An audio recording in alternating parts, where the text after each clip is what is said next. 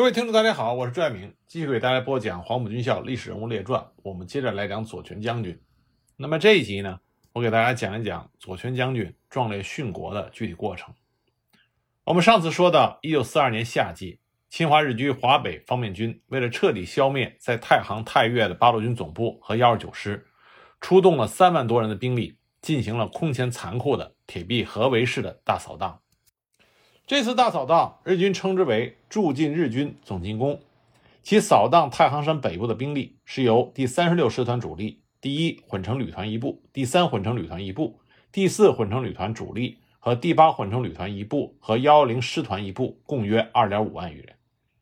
刘伯承当时根据所属各军区上送的情报判断，日军将于五月中下旬发动大规模的扫荡。并于五月十二日向部队下达了反扫荡的作战命令。五月十四日，幺二九师师部收到了八路军总部的通告，通告称，敌扫荡胶东时曾冒充我军，每到一地即用我军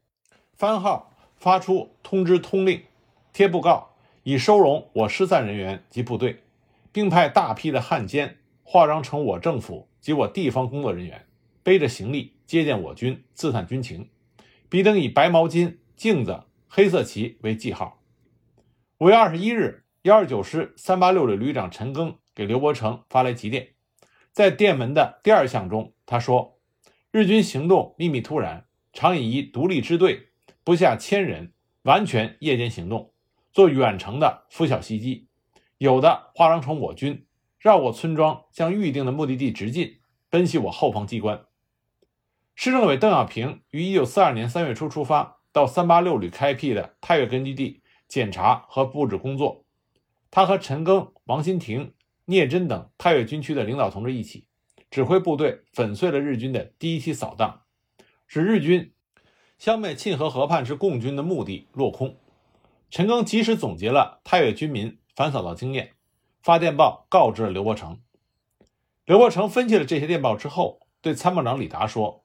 敌人常常派出伪装的独立支队，而且是夜间秘密行动，这就说明敌人已经查明了我军各统帅机关、后勤机关的所在地，要通知各部队、各分区严重的注意，机关就要马上转移。五月二十二日黄昏，在卓漳河岸的王曲村，有三个民兵发现了一支小部队，但看见他们穿着八路军的服装，就放他们过去了。五月二十三日拂晓，在小曲村附近。民兵也发现了一支小部队，询问他们的番号，队中有人回答说：“我们是新六旅的。”因为当地的民兵都习惯的把三八六旅称为老六旅，没有听说过有新六旅，而且这些人还穿着皮鞋，就对他们产生了怀疑，于是就说：“快把枪交给我们。”听完这句话，带队的人就命令那些队员们向民兵开枪射击，得以逃脱。民兵们把这个重要的情况。报告给了太行军区第五分区的首长，该分区立即电告了幺二九师师部。五月二十一日夜，刘伯承率领师部前指，从会里村转移，于二十二日凌晨六点到达了固新。二十三日，收到了太行五分区的电报，电报称小曲发现穿皮鞋、灰衣服的敌探一百多人，有向王堡会里前进的状态。几乎同时。李达派出的侦查员报告，师部从会理村转移之后三个小时，有一股伪装成新编六旅的日军独立支队就到了会理。他们抓到老百姓，就问刘伯承去哪里了。鉴于已经发现了多股日军的小股部队，李达在二十三日上午电令各分区各旅，今后凡是军事机密，概不允许在电话中明述，以免被日军特务窃听。二十四日，刘伯承又率领前指转移到了固新以南三十五华里的合章。根据李达回忆，刘伯承在与日军小分队玩捉迷藏的同时，曾经几次给左权打电话。为了防止日军特务的窃听，刘伯承就用俄语和左权通话，报告了发现化妆成八路军的日军小股部队的行动规律和路线，请他转告彭德怀副总司令。建议总部机关尽快转移。刘伯承还指示太行军区第一分区，那么司令员是秦基伟，和所指挥的新一旅第四分区的部队，立即组织一个突击营，与部队配合，袭击长治的日军，摧毁其补给线，捉拿汉奸，并随时准备接应总部机关。又指示济南军区的宋任穷和刘志坚立即派机干团向营井、武安一线破袭，摧毁日军的补给线。但是从五月二十五日到二十七日，师部与总部的电台电话联系都中断了。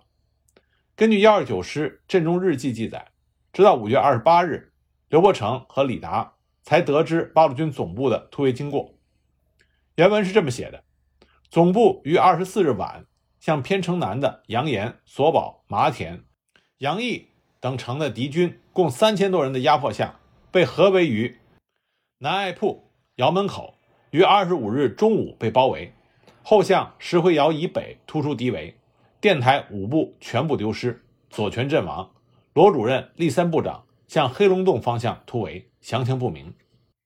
这里罗主任指的是八路军野战政治部主任罗瑞卿。立三指的是八路军后勤部部长杨立三。根据很多参战老同志的回忆，总部在转移中被日军包围和左权将军牺牲的情况是这样的：五月二十四日夜，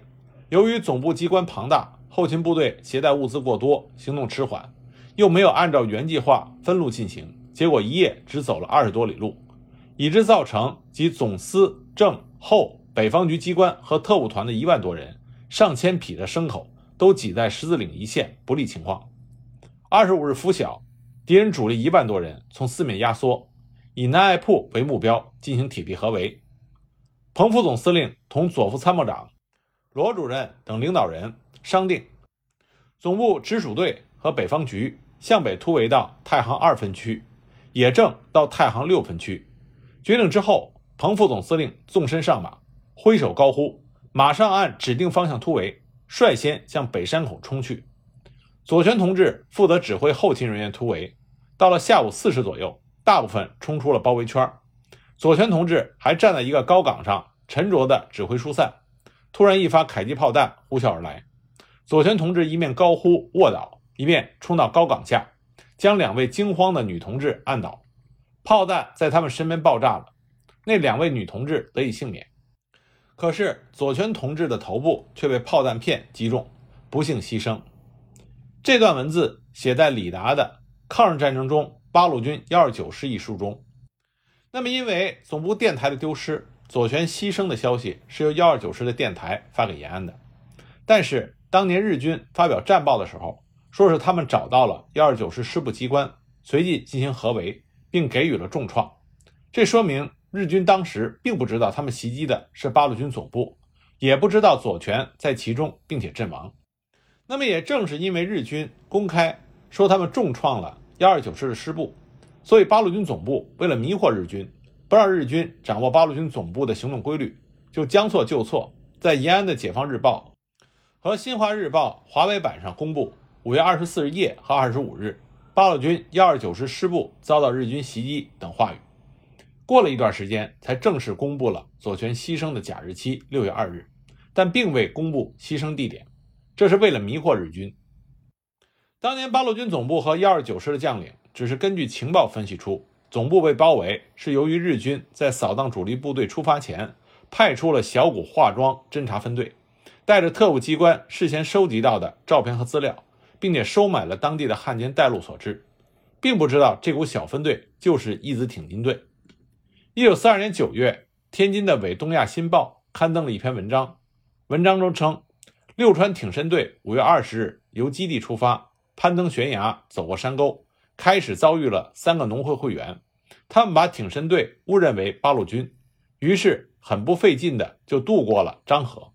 在对岸岭上休息，深入这样的敌境之中，也只以新编六旅的队伍而逃脱，队员们都是以刘伯承的首级为目的。可是异常兴奋的队员的希望都被奇袭王宝之时，人家刚刚出发扑了个空而打消了。在那天又去索宝，进入到东面的大山中追赶刘伯承。后来据俘虏说，刘伯承逃到西山去了。队员们甚为惋惜的踏着石子路跑到了偏城，与友军会合去了。这篇伪报纸的报道也让幺二九师知道了。跟踪幺二九师师部的小分队被日军称之为挺身队，队长叫做六川。但尚不知道其全称和军衔，也不知道偷袭总部的小分队队长的名字。到了1982年，天津人民出版社出版了天津市政协翻译的日军防卫厅战史史编写的《华北治安战》一书。在这本书中，里边关于1942年夏季大扫荡的章节，里面明确的提到了驻晋日军总进攻，在该书中被称之为 “C 号作战”。作战计划的主要内容在该书中写道：共军第十八集团军军部与幺二九师盘踞于晋冀豫边区的山西、河南、河北省境附近的山岳地带及沁河中游河畔地带，屡次巧妙地避开日军讨伐锋芒，企图扩大其势力。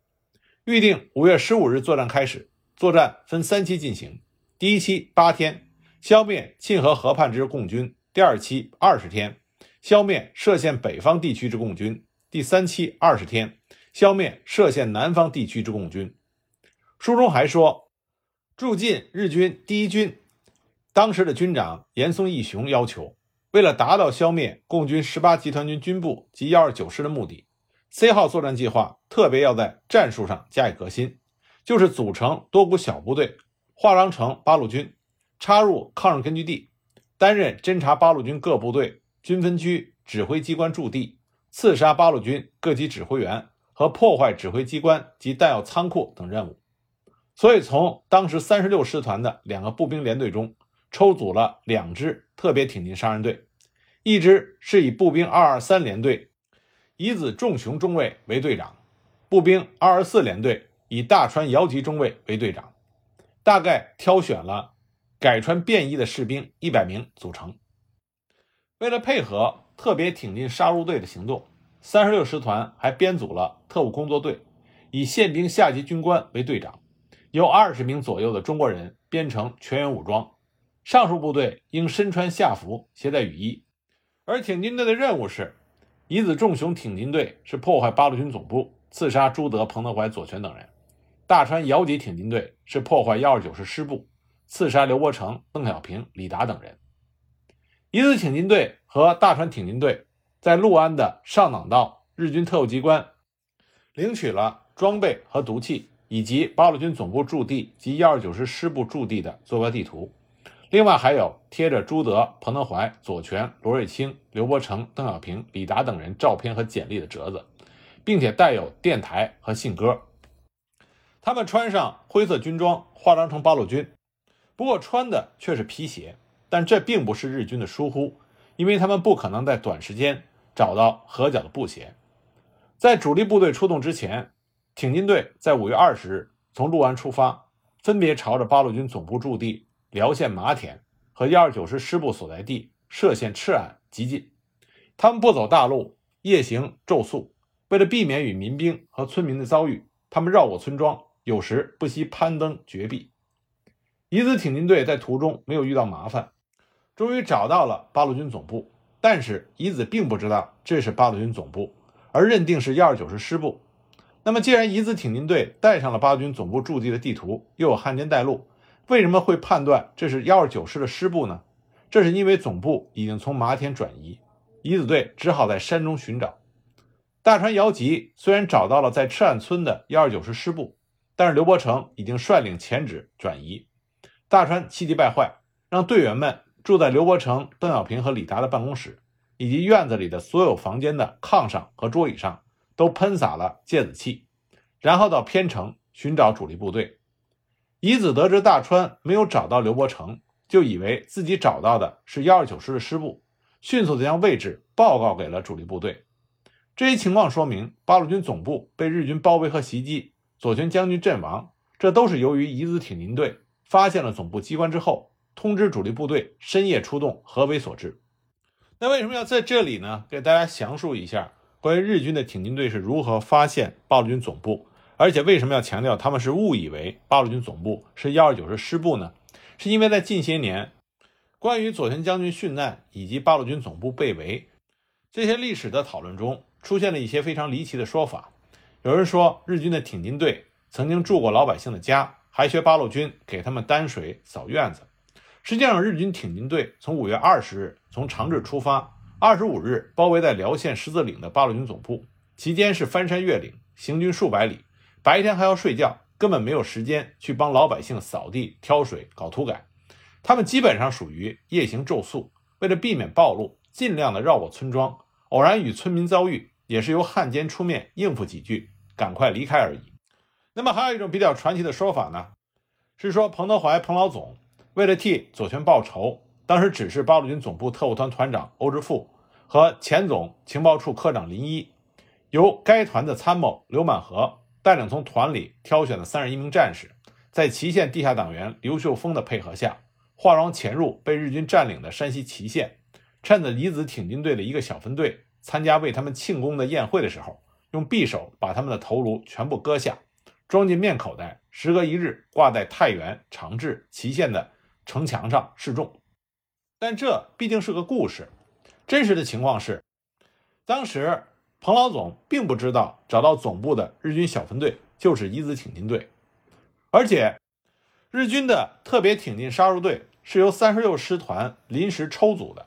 任务完成以后就回原部队了，并不是一个单独的建制部队。即使暂时未解散，这也是一支秘密的小分队，不可能公开的参加庆功宴会。而且根据日军当时发布的公告来看，日军并不知道他们突袭了八路军总部，也不知道左权将军阵亡是乙子挺进队所为，何来为他们的庆功？至于另外的关于乙子挺进队。刺杀了左权将军的文章和照片，甚至还有人说乙子挺进队当时挖出了左权将军的遗体等等，这些都是没有任何历史根据的。因为在可查的日军战报上，乙子当年向主力部队报告的时候说他们找到的是幺二九师师部，而且在日军战报里没有任何的证据证明他们公布找到了左权将军的遗体。围绕着对乙子挺进队复仇的故事，这是可以理解的。因为我们对抗日英雄左权将军的敬佩和想为之复仇的情节，那么我们会产生这样的故事。但是，作为了解历史的真相，我们也要尊重历史的史实。左权将军壮烈殉国的过程中，真正令人钦佩的是，作为一个军事素质过硬、久经战阵的优秀的军事指挥员，左权完全知道当时形势的恶劣，因此在彭德怀、左权召开了一个简短会议。果断决定要分路突围，各自为战的时候，左权坚决的要求由自己来担任掩护和断后，并且带领总支机关、北方局机关及北方局党校突围的众人。因为左权知道这些同志缺乏战场经验，有左权和他们在一起，他们心中就有了主心骨。当时八路军总部的警卫连要护送左权先走，但是他一口回绝了，他说。北方局党校那么多同志需要我，我留在后面指挥，和大家一起突围。那么左参谋长和我们在一起的消息就迅速的在突围人员中传开。那些没有作战经验的机关干部们信心倍增。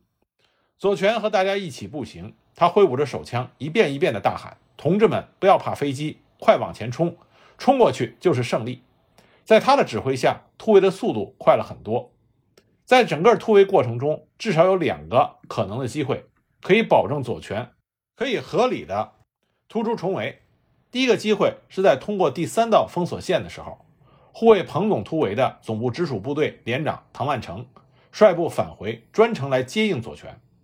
他说：“彭总已经突出去了，北方局和党校领导和骨干也已经大步突围，左权的掩护断后任务已经完成。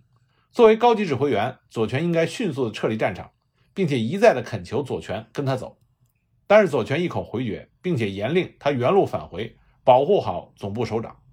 唐万成只好遵命。这个时候，左权实际上为几件事焦急：第一个是清点人员的时候，发现挑文件的同志还没有到，左权已经命令他的贴身卫士郭树宝去寻找，但是仍然没有消息；第二是机要科的部分同志还没有冲出去，丢了文件，就是丢了八路军总部的机密。有一个机要员落到敌人的手中，我方的密码就有可能被日军破译。第三个是敌人包围圈内尚有一些北方局机关、党校、新华社等单位的同志。左权认为这个时候离开就是失职。第二次机会是左权率领最后一批同志冲到距十字岭顶峰十几米的时候，敌人的炮火十分的密集，一颗炮弹在他身旁爆炸，飞溅的泥土溅了他一身。作为一个老兵，他应该知道，紧接着就会有第二颗炮弹射来，他应该先卧倒，然后一个侧滚翻，就可以避开这第二颗炮弹。这个动作下意识就可以做到，但是左权当时没有做，甚至连腰都没有弯一下，站在一个高地上，一直大声喊着指挥突围。第二颗炮弹朝他射来的时候，他仍然想着如何去掩护那两位不知道多少的女同志。就这样，在硝烟过后，左权将军献出了他宝贵的生命。左权将军的殉国，对于中国共产党和八路军来说都是非常重大的损失。一九四二年六月，延安《解放日报》和《新华日报》华北版公布了左权将军牺牲的消息，并且刊登了悼念的诗文。六月二十一日，周恩来在《新华日报》发表了“左权同志精神不死”一文。八路军总司令朱德赋诗吊左权同志，诗文是这么写的：“名将以身殉国家，愿拼热血为五华。太行浩气传千古，留得清章吐雪花。”刘伯承和邓小平合写了纪念我们的战友左权同志一文，说左权同志的牺牲不仅是中华民族、中国人民和我党我军的重大损失，就在同志感情上及个人的友谊上，也使我们失掉了一个最亲密的战友。我们的悲伤是不可以言语形容的。应左权将军牺牲地山西省辽县人民的强烈请求，为了纪念左权将军，经晋冀鲁豫边区政府批准，将辽县更名为左权县。一九四二年十月十日，八路军总部幺二九师和边区政府为在反扫荡作战中牺牲的左权将军与诸先烈和朝鲜友人举行了隆重的公葬典礼。刘伯承、邓小平、滕代远、罗瑞卿、李达、李大章、杨秀峰等领导同志，朝鲜独立同盟的代表和五千多名群众参加了典礼。彭德怀亲自书写了左权同志碑志，在其中他写道：“壮志未成。”遗恨太行，路冷风凄，痛失全民优秀之指挥。值得一提的是，左权将军殉国的时候，他仍然背着留党察看处分。为了这个不白之冤，左权曾经在1941年12月给党中央写信。在信中他说：“回溯我1925年2月在广州入党，那年冬寄赴莫斯科，1930年6月回国，同年9月入司区，直到现在将近17年了。”在这个过程中，我未离党一步，一贯受党的教育与培养，在党内生活，做党内工作，其中没有犯过有损于党的过失，也没有在任何斗争情况下动摇过，也没有在艰难困苦面前低过头。我没有苟安，也没有消极，我一切为党工作，为党的路线斗争。虽然由于我的能力低微，无所建树，在工作中还有不少的弱点，但自问对党是真实的。对工作是负责的、积极的，我没有灰心与累气，总以真金不怕火炼。党有工作让我做，在斗争中、工作中去表白这不白之冤，自有水落石出之一日来安慰我自己。我们常说，一个共产党员要经得起考验，受得住委屈，襟怀坦白，忠实积极，顾全大局。在这个方面，左权以他崇高的党性做出了榜样。那么到了一九八二年，中共中央终于写出了书面文件，对左权予以平反，取消了处分。值得一提的是，中华民国国防部在二零一四年十二月二十五日，在公布以纪念抗战胜利七十周年为主题的二零一五年勇士国魂的阅历。有别以往，这份阅历里将八路军的左权将军列为国军抗战牺牲将领名单之内，这说明左权将军。为了我们的民族抵抗外侮，壮烈殉国，这得到了我们华夏民族一致的钦佩和缅怀。